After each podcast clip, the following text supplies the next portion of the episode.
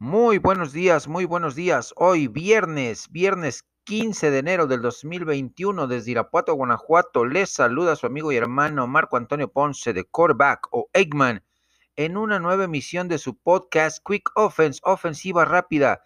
Cinco temas a debatir, cinco temas a analizar en, este, eh, en esta serie ofensiva. Arrancamos rápido en nuestra yarda número 15 tenemos dos minutos 30 en el reloj, vamos perdiendo por cuatro puntos. Tenemos mucho camino por recorrer, además de los tres tiempos fuera.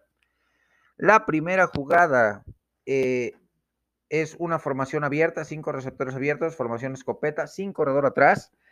Y vamos a analizar los cuatro juegos de ronda divisional de la NFL donde por un lado la AFC se va a caracterizar por tener cuatro mariscales de campo con menos de 25 años de edad, mientras que en la NFC eh, el quarterback más joven eh, será Jared Goff de los eh, Rams de Los Ángeles, mientras que Tom Brady, Drew Brees y Aaron Rodgers de Green Bay están arriba de los 35, 40 años de edad, ya son, grandes veteranos, eh, grandes eh, eh, superestrellas, futuros miembros del Salón de la Fama. El resto de mariscales de campo vienen pisando fuerte, vienen empujando con grandes actuaciones, con grandes números, forjando su camino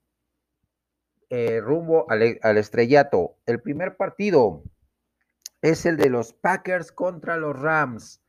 Un partido interesante. Los Rams vienen de un partido por donde tuvieron que sacar de prácticamente la sala de cirugía a Jared Goff, que se operó el dedo de la mano de lanzar, donde Aaron Donald eh, salió lastimado, donde Cooper Cup no estaba al 100%, donde Robert Woods tampoco fue un un factor importante en la ofensiva, eh, porque estaba tocado Cam Akers, pero supieron eh, hacerle juego el equipo de los Rams al, a Seattle Seahawks y sacarlos eh, de, en ronda de comodines por 30 puntos a 20.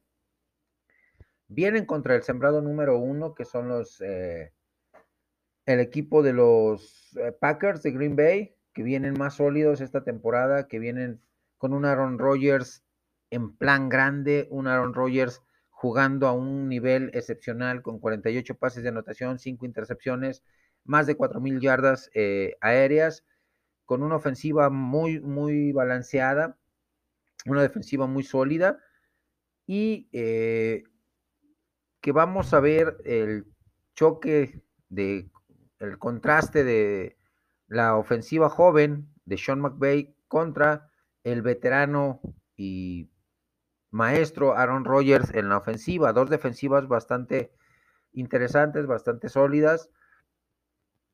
En el lado defensivo veo un poquito más fuerte al equipo de los Rams porque va a contar con Aaron Donald que se recuperó de la lesión en las costillas. Va a ser un partido interesante, un partido intenso, un partido eh, donde el que cometa menos errores mentales, el que cometa menos eh, errores de ejecución de ambos lados del ovoide, se va a llevar el triunfo. Me inclino por el equipo de los Packers. ¿Por qué? Porque tienen el factor de su estadio, el factor de Lambeau Field en el clima gélido, la tundra que es eh, Green Bay, Wisconsin en estas fechas. Sin dudarlo, va a ser un factor a tomar en cuenta, eh, pero va a ser un partido interesante. Gana Green Bay por siete puntos.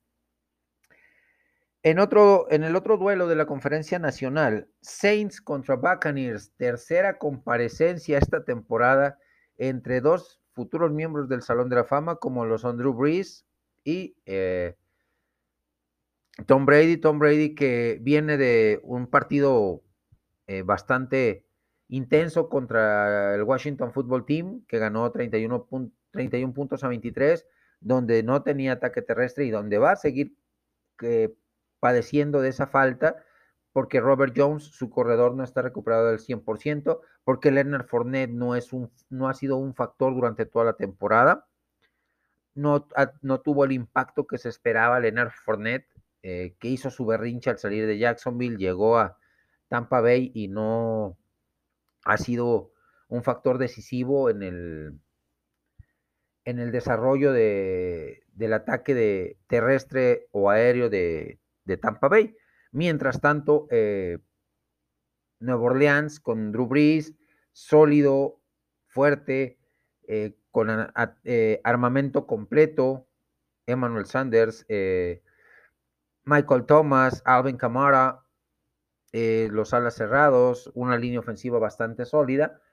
Y el antecedente es que en los dos partidos de temporada regular, entre estos dos rivales, al compartir división en la sur de la, American, de la Nacional, por los dos partidos se los llevó con gran facilidad el equipo de Nueva Orleans, eh, poniéndole una defensiva bastante agresiva, ah, incómoda a Tom Brady, no dejándolo jugar y los, humilló en los dos partidos eh, Breeze, la ofensiva y la defensiva de el equipo de Nueva Orleans. En este partido me decanto por el equipo de los Saints para llevarse el triunfo por siete puntos de diferencia.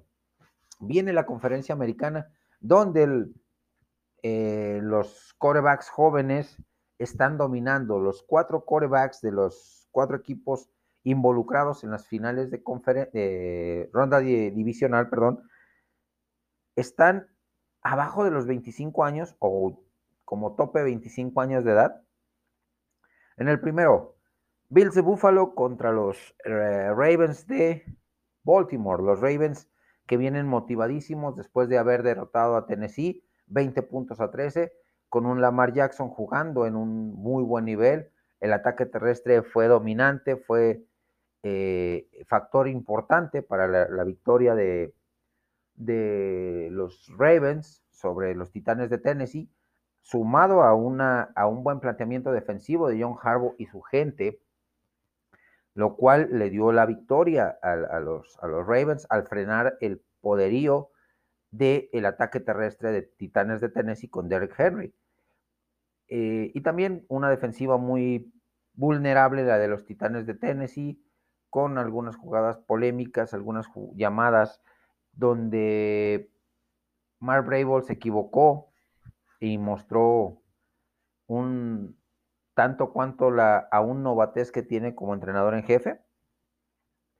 Mientras tanto, los Bills también tuvieron un partido intenso, 27-24 contra los eh, Colts de Indianápolis y obtuvieron la victoria. La defensiva sacó a flote y, nos mostró el real nivel que tiene la defensiva de los Bills de Buffalo. El ataque, pues una variedad impresionante eh, de jugadas, ataque terrestre, va a tener un pequeño problemita ahí el equipo de los Bills por la cuestión de que pues, va a tener poco tiempo de entrenar eh, su reciente contratación, el veterano de Bonta Freeman.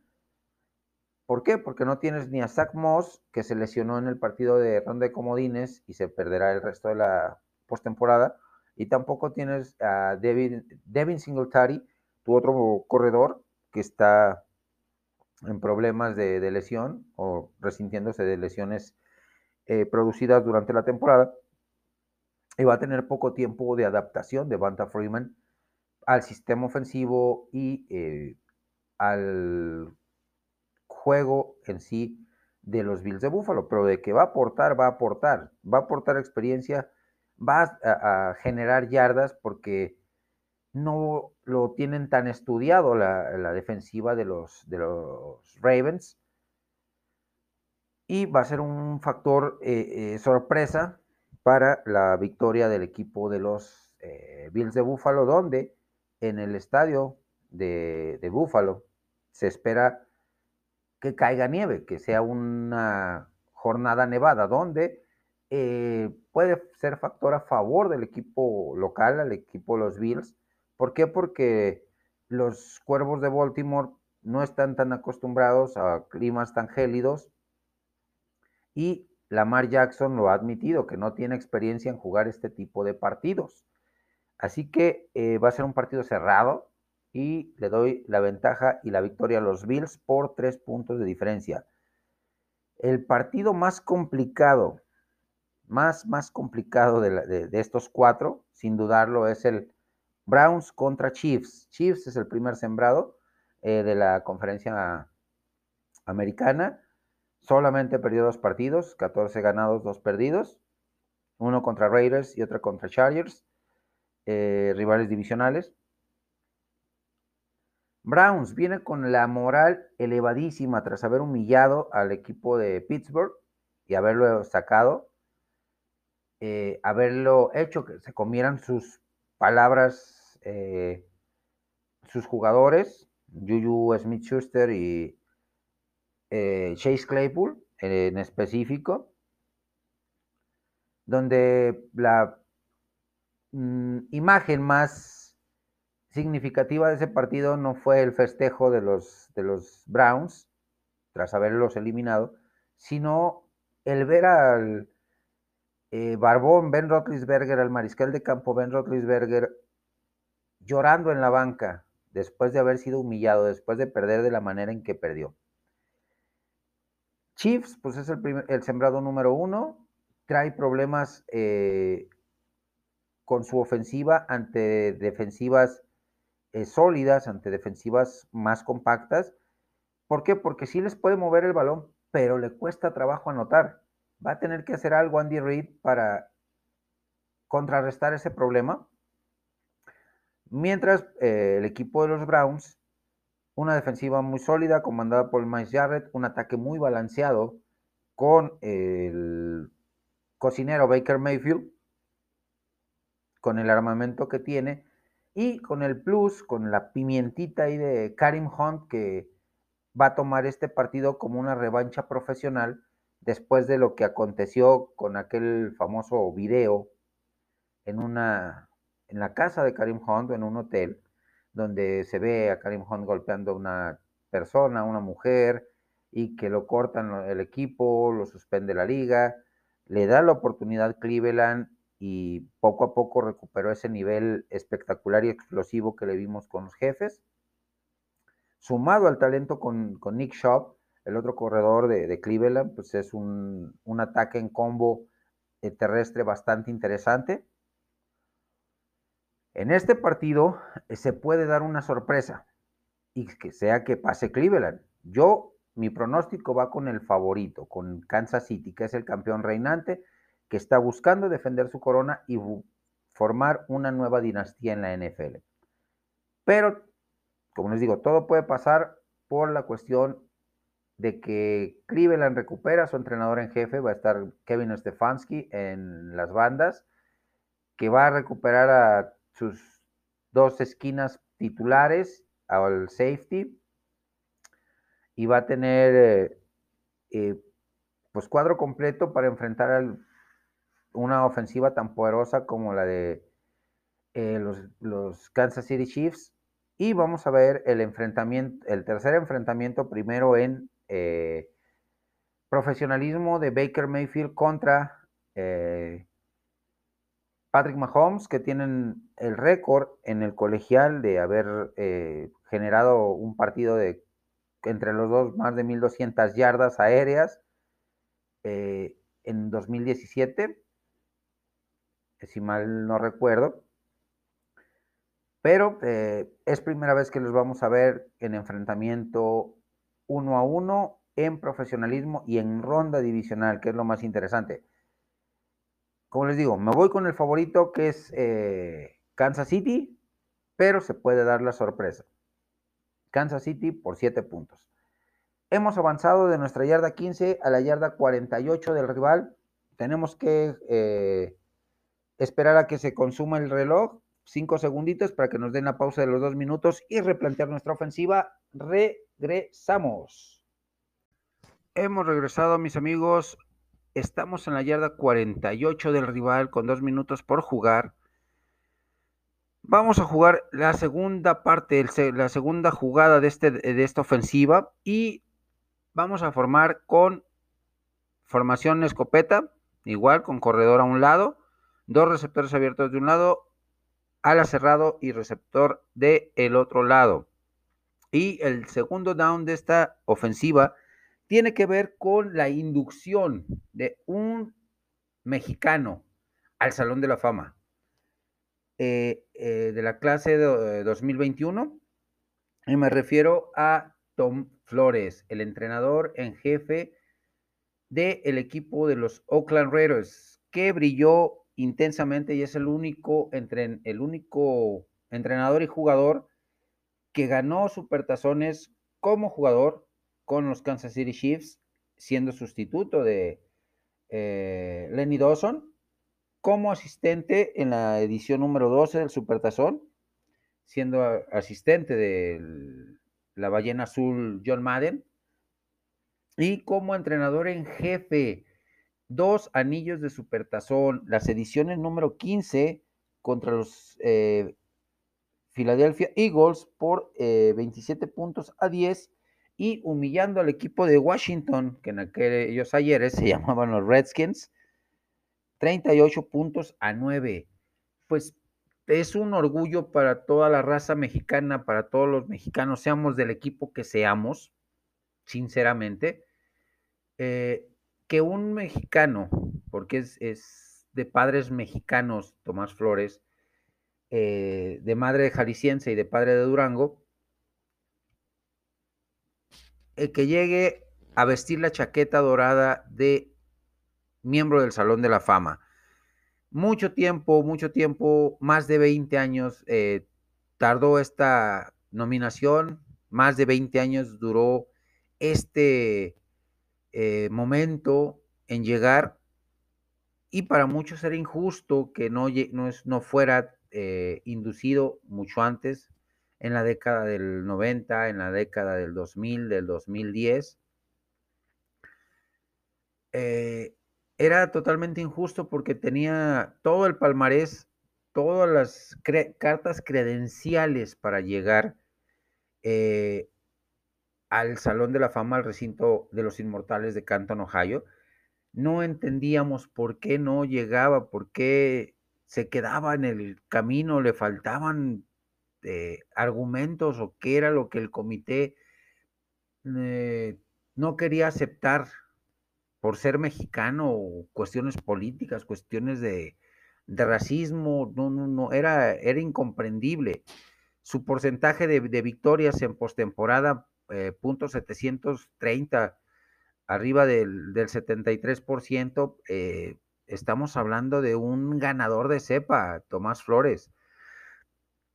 Eh, los dos anillos de supertazón que ganó como entrenador en jefe del equipo de los Raiders, eh, con otro eh, jugador de, orígenes mexicanos, Jim Plunkett del mariscal de campo, por eso se les conocía como los Two Bad Mexicans del equipo de los Raiders, del equipo de negro y plata. Eh, Jim Plunkett que tuvo un inicio de carrera bastante complicado en San Francisco, pasó a Nueva Inglaterra, no hizo nada. Eh, después llegó a los Raiders y brilló en los Raiders. Eh, egresado de Stanford, confió en él eh, Tom Flores para eh, guiar al equipo eh, a los lugares a donde llegaron, al, al Supertazón y ganarlo. Era, era, incomprensible totalmente el por qué Tom Flores no estaba dentro de, de ese selecto grupo de entrenadores inmortales del Salón de la Fama Sabemos que eh, la parte final de su carrera con Seattle no fue lo más eh, brillante posible.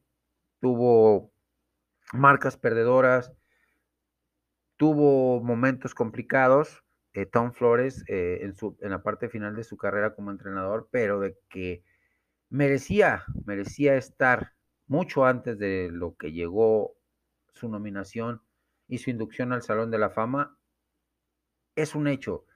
Era un hecho que merecía mucho antes, pero ahorita los mexicanos debemos de estar orgullosos de que un uno de los nuestros, llegó al Salón de la Fama, va a llegar en agosto, después de muchos, muchos, muchos intentos, el comité senior le dio esta posibilidad, al igual que a Clay Matthews eh, eh, Sr., un brillante cazacabezas de la época dorada de los Cleveland Browns, de los 70s y 80s. Eh, que también pasaron más de 20 años para que fuera, fuera totalmente inducido al Salón de la Fama Clay Matthews junto con Tom Flores. ¿Qué opinan mis hermanos? Quiero escuchar sus puntos de vista en mis diferentes redes sociales. Eh, Facebook, WhatsApp, Twitter. ¿Merecido o no eh, la inducción al Salón de la Fama de Tom Flores?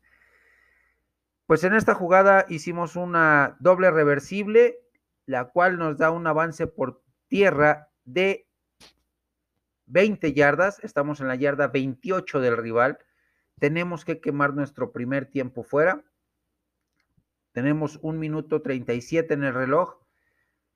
Pausa y regresamos con la tercera parte de esta ofensiva rápida.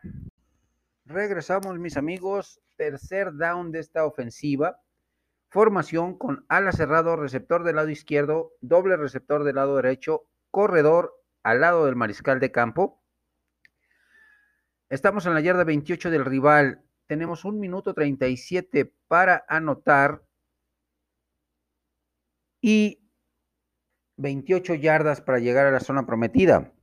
El tercer down, continuando con el tema del Salón de la Fama, se ha dado la lista de los 15 semifinalistas de la era moderna para la, el Salón de la Fama 2021, la clase del Salón de la Fama 2021.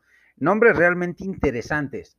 La pregunta aquí para todos ustedes, mis amigos y hermanos, es, ¿quiénes serían sus cinco o seis jugadores preferidos para llegar al Salón de la Fama? Jugadores como Peyton Manning, como Jared Allen, como Randy Barber, Tony Boselli, Leroy Butler, Alan Faneca, eh, Torrey Holt, receptor abierto, Calvin Johnson, el gran Megatron, eh, de los Lions de Detroit, Johnny Lynch, eh, tremendo safety de los eh, Tampa Bay Buccaneers, de aquella gran defensiva que ganó el Supertazón.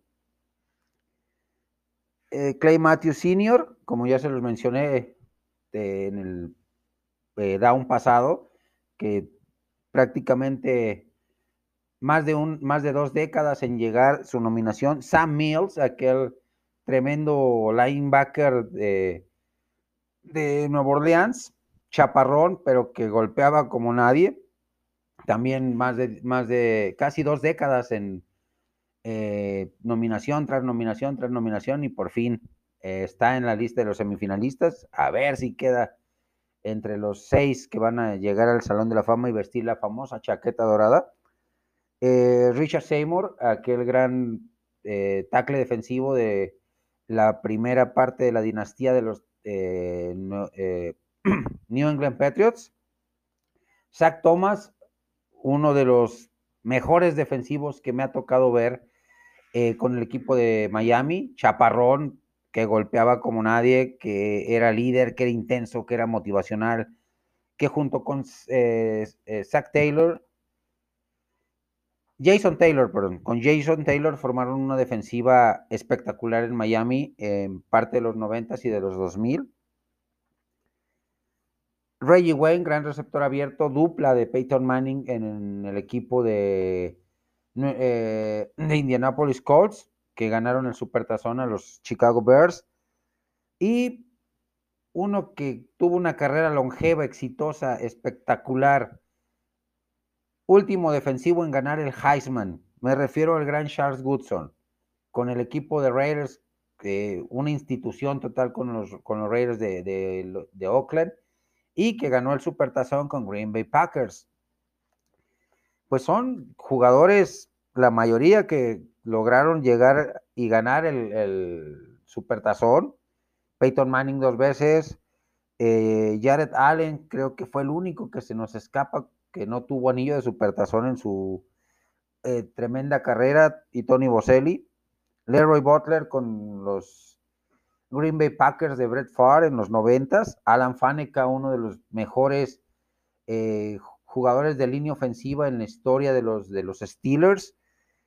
Eh, Holt, aquel complemento de el llamado mejor espectáculo sobre un emparrillado, eh, la ofensiva del equipo de los, er, ah, de los Rams de, San Luis, junto con Isaac Bruce, junto con Asahir Hakim, junto con Marshall Falk, comandados por eh, Warner, eh, que ganaran el Supertazón, aquel Supertazón dramático al equipo de los Tennessee Titans, donde Mike Jones eh, en la última jugada detiene a Kevin Dyson a una yardita de la zona de anotación.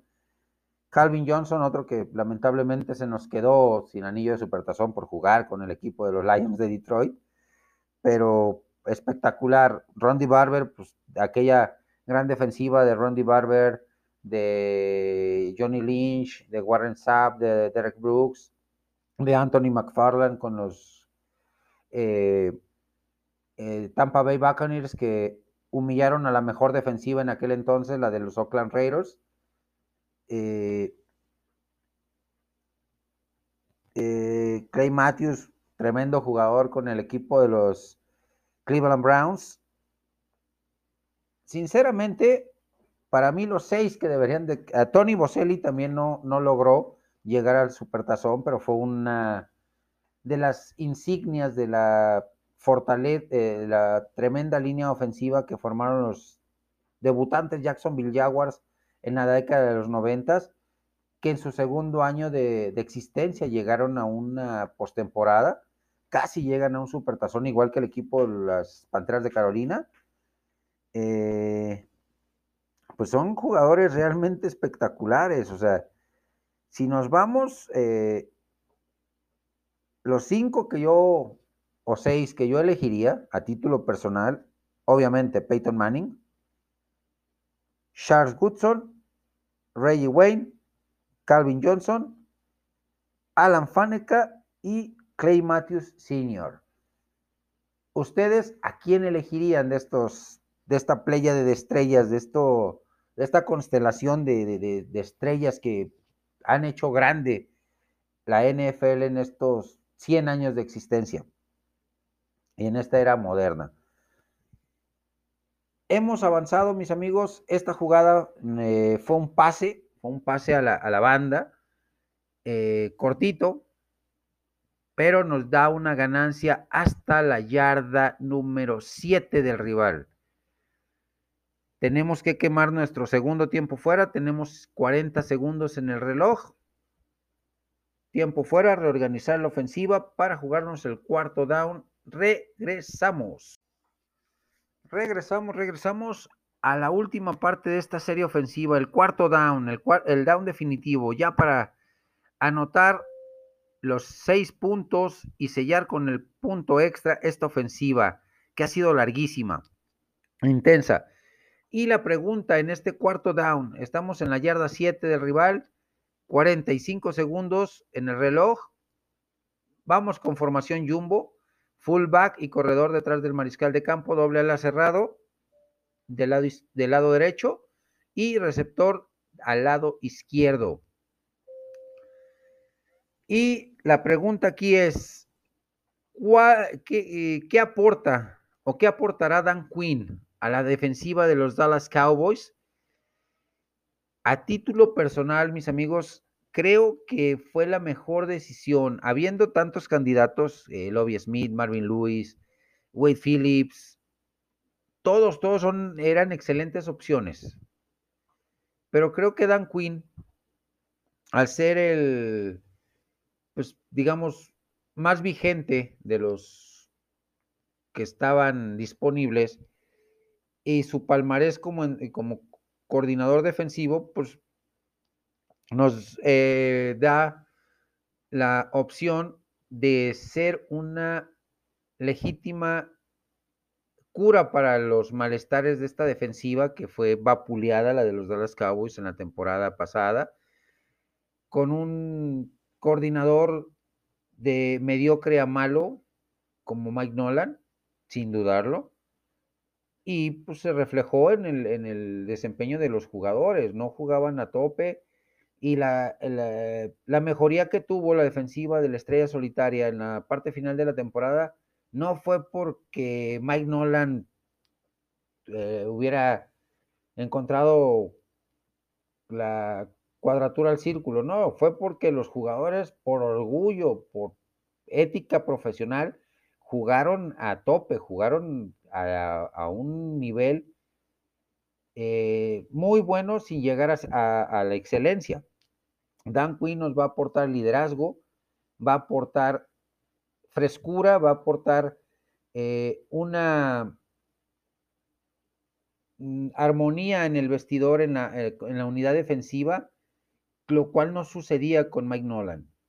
Va a aportar ese, esa innovación en el sistema defensivo 43 o la defensiva 4-3 con variantes a ser una defensiva 3-4 flexible, una defensiva 5-0, eh, una defensiva 70, o sea, va a tener variedad en sus formaciones defensivas.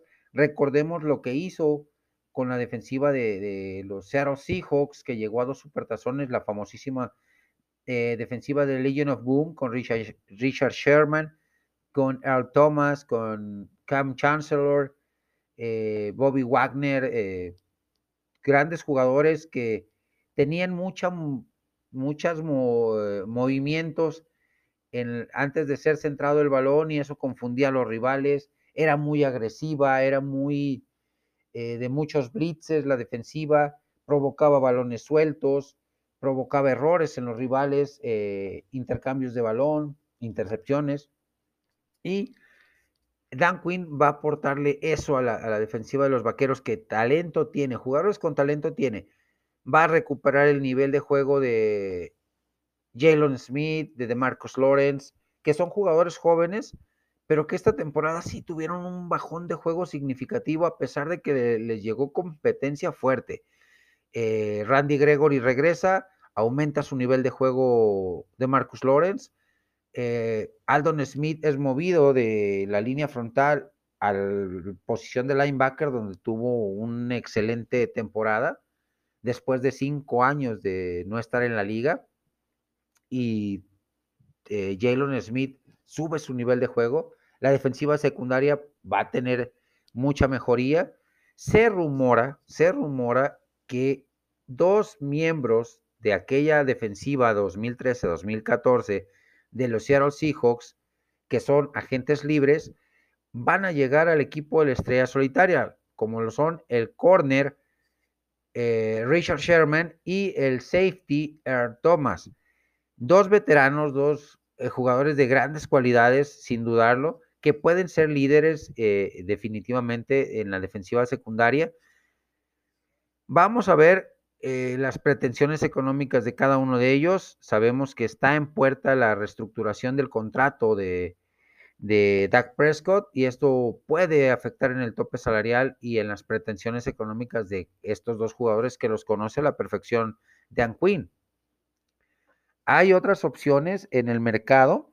¿Cuál les parecería a ustedes más atractiva para llegar al equipo de los eh, Dallas Cowboys está Marquis May del Free Safety de los Jets, que es un tremendo jugadorazo. Eh, está Justin Simmons de Broncos. Está Anthony Harris.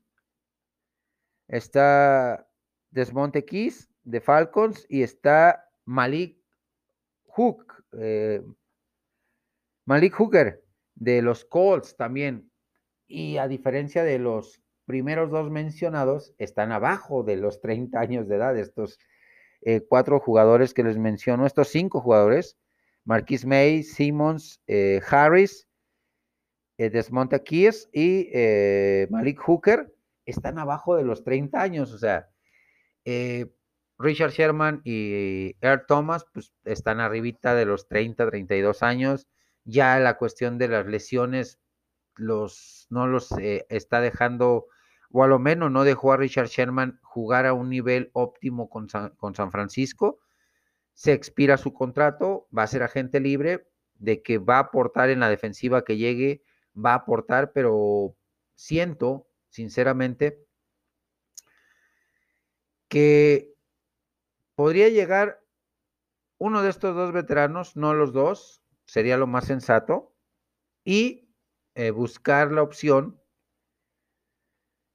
de alguno de los cinco mencionados, ya sea Justin Simmons, ya sea Marcus May, ya sea Anthony Harris de los vikingos, eh, Desmond Keys de los Falcons y eh, Malik Hooker.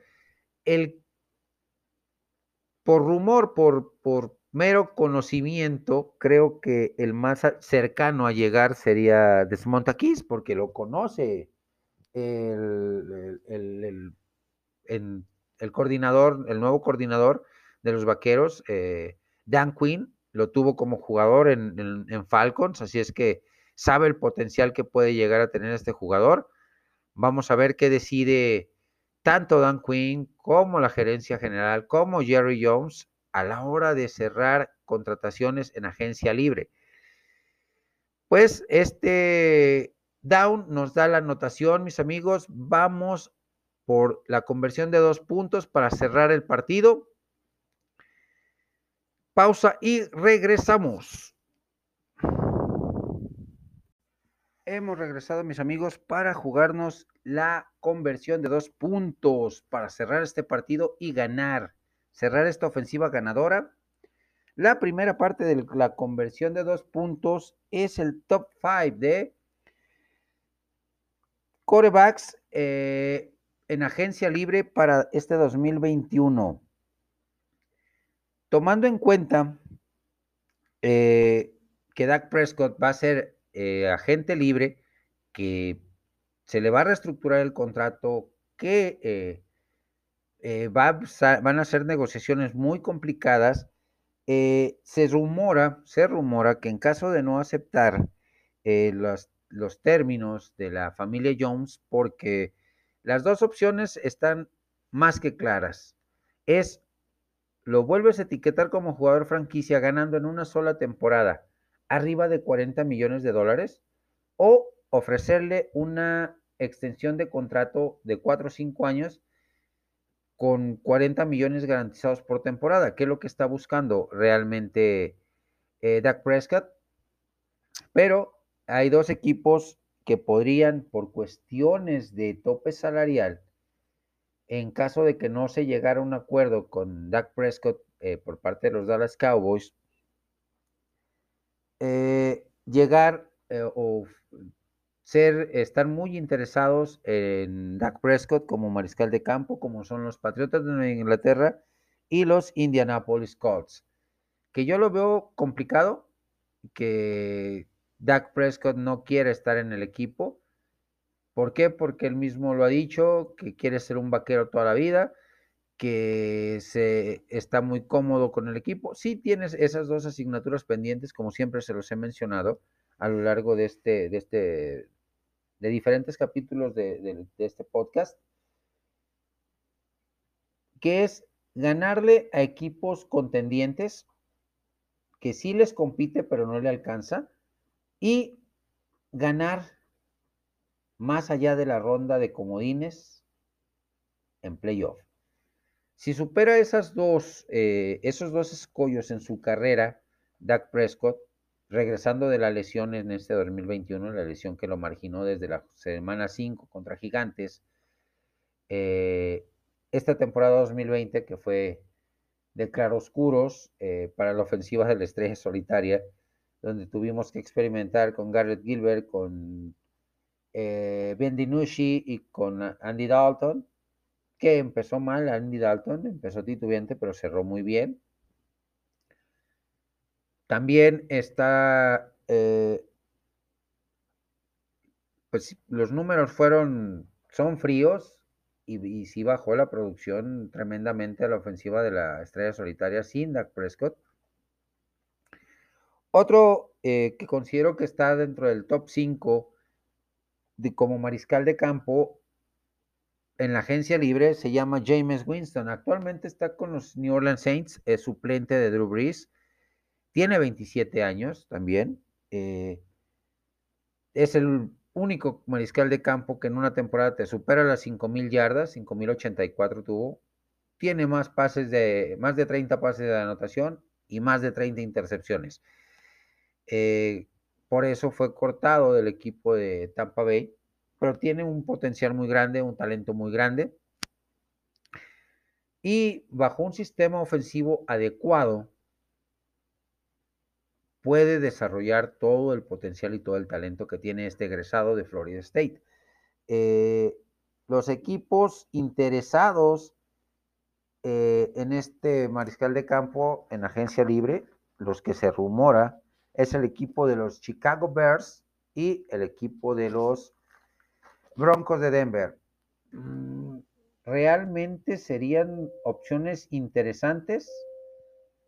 Chicago eh, con la confirmación de Ryan Pace como gerente general y eh, Matt Nagy como entrenador en jefe, lo más sano para esta dupla y corregir el error que cometieron en 2017 al draftear a Michel Trubitsky, eh, que es un coreback con potencial, pero que no le han encontrado una, un adecuado coordinador ofensivo para desarrollar el potencial, porque sí fue un riesgo enorme, un volado al aire.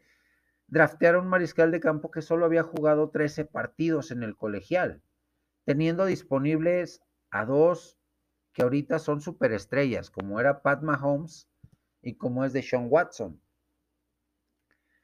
Pues vamos a ver, o sea, eh, sinceramente, sinceramente, sí fue un error eh, eh, de parte de Ryan Pace y de Matt Nagy traer a Michel Trubitsky, que tuvo un buen inicio, pero se fue apagando, se fue volviendo un, un eh, gris, un quarterback inconsistente.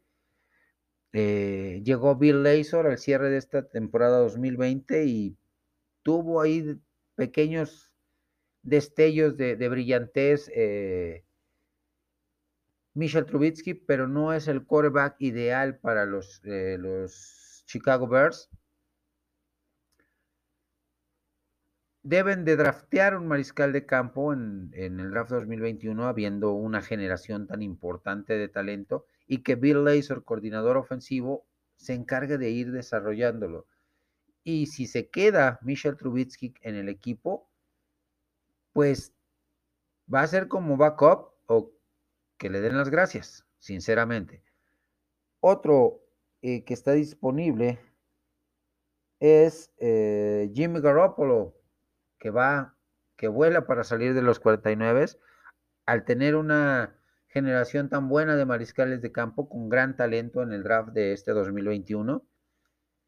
La inconsistencia de Jimmy Garoppolo, las constantes lesiones, eh, eso su, eh, sube y baja tan marcados en sus desempeños, pues creo que los está analizando seriamente Johnny Lynch y Kyle Shanahan para tomar una decisión a futuro.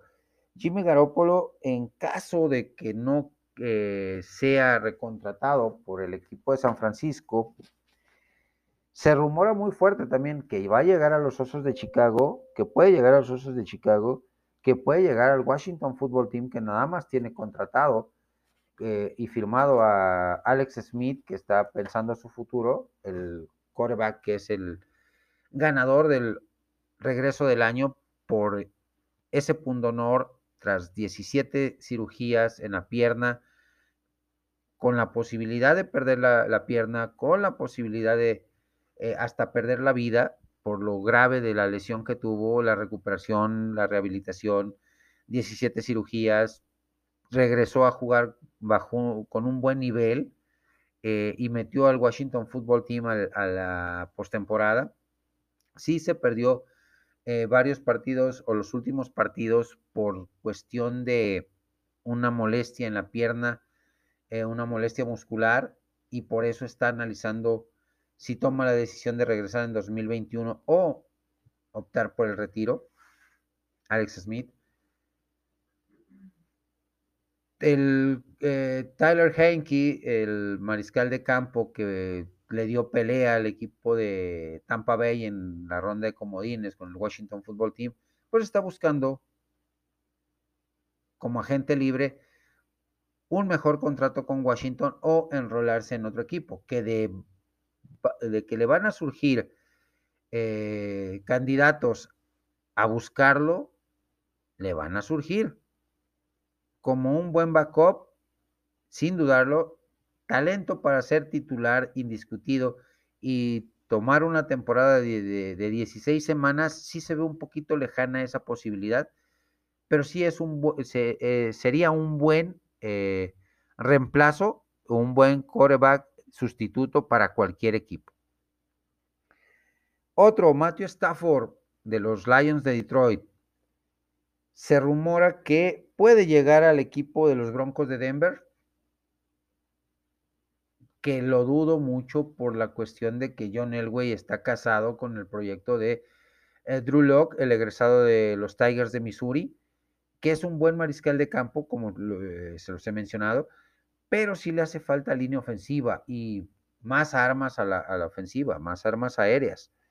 Eh, también se rumora que podría llegar Matthew Stafford a los Pats de Nueva Inglaterra o a los Colts en caso de que Philip Rivers eh, decida poner fin a su carrera, a su brillante carrera de 18 años en la liga Frank Reich, el entrenador en jefe de los Colts, quedó muy conforme con el desempeño de Rivers en toda la temporada y en lo que vio en la postemporada, el único partido que jugaron contra los Bills, pero tuvo un buen desempeño. Así que, pues va a tratar de convencerlo de que se quede a Philip Rivers al final de cuentas eh, la siguiente temporada. Vamos a ver, vamos a ver. Eh, Cam Newton también está disponible, firmó nada más un año con Nueva Inglaterra, no le fue muy bien que digamos, y se rumora que Cam Newton puede ir a los Bears, es otro de los tantos rumores que están con el equipo de los Chicago Bears. También se rumora que puede ir al Washington Football Team, que lo veo muy difícil por lo el pique que trae con Ron Rivera. Eh, Vamos a ver en qué equipo terminan estos cuatro, como lo es James Winston, como lo es Cam Newton, como lo es Jimmy Garoppolo y Matthew Stafford para dar un, análisis más a fondo de estos jugadores y el sistema ofensivo en el que vayan a quedar. Stafford eh, está indeciso entre si volver a firmar con los Lions o la agencia libre. Los Lions están muy a gusto con Matthew Stafford, a pesar de que esta temporada fue de, altibajos por la cuestión de las lesiones, pero está identificadísimo eh, Matthew Stafford con la filosofía de los Lions y también va a depender mucho su estadía con la llegada del nuevo entrenador en jefe. Vámonos con la segunda parte de esta eh, de esta conversión de dos puntos y es un dato histórico, un dato anecdótico. Un día como hoy, 15 de enero, pero de 1967, se llevó a cabo la primera edición del Supertazón, que en aquel entonces no se llamaba Supertazón como lo conocemos ahora. Se llamaba Juego de Campeonato de la AFL contra la NFL, que eran las dos ligas. Fue dos años antes de que se fusionaran las dos ligas. El representante de la NFL eran los Green Bay Packers, que traían un equipo importante, un equipo plagado de superestrellas. Eh, Bart Starr, Jim Taylor, Ray Nishke, eh, Max McGee. Y por otro lado, tenemos al campeón de la AFL, que eran los Kansas City Chiefs. Y eh, comandados por Bart, por Bart eh, por Lenny Dawson, por Lenny Dawson, perdón, eh, como mariscal de campo. El juego se llevó en el eh, Memorial Coliseum de Los Ángeles ante casi 62 mil personas como aficionados. El ganador fue Green Bay, 35 puntos a 10. El MVP de ese partido fue Bart Starr, el mariscal de campo de los Green Bay Packers. Y dentro de todo lo que envuelve este partido se da la recepción, la primera recepción a una mano en la historia de un supertazón, obtenida por el flanker Max McGee de los eh, Green Bay Packers en una, eh, en una recepción a una mano, la cual terminó en anotación con una escapada de 37 yardas, mis amigos. Hemos cerrado esta ofensiva. Espero sus comentarios en mis diferentes redes sociales sobre cada uno de los temas. Igualmente me pueden seguir en Spotify, en Google Podcast, Apple Podcast, en Anchor FM, en las diferentes plataformas de, la, de distribución de, de podcast. Ahí están, búsquenme como Quick Offense. Saludos cordiales a toda la banda, a todos los grupos de WhatsApp en los que estoy integrado, de los delfines, de broncos, de jefes, de vaqueros, de NFL, de XFL. A todos, a todos, a toda la banda, saludos cordiales y bendiciones. Nos vemos hasta la próxima.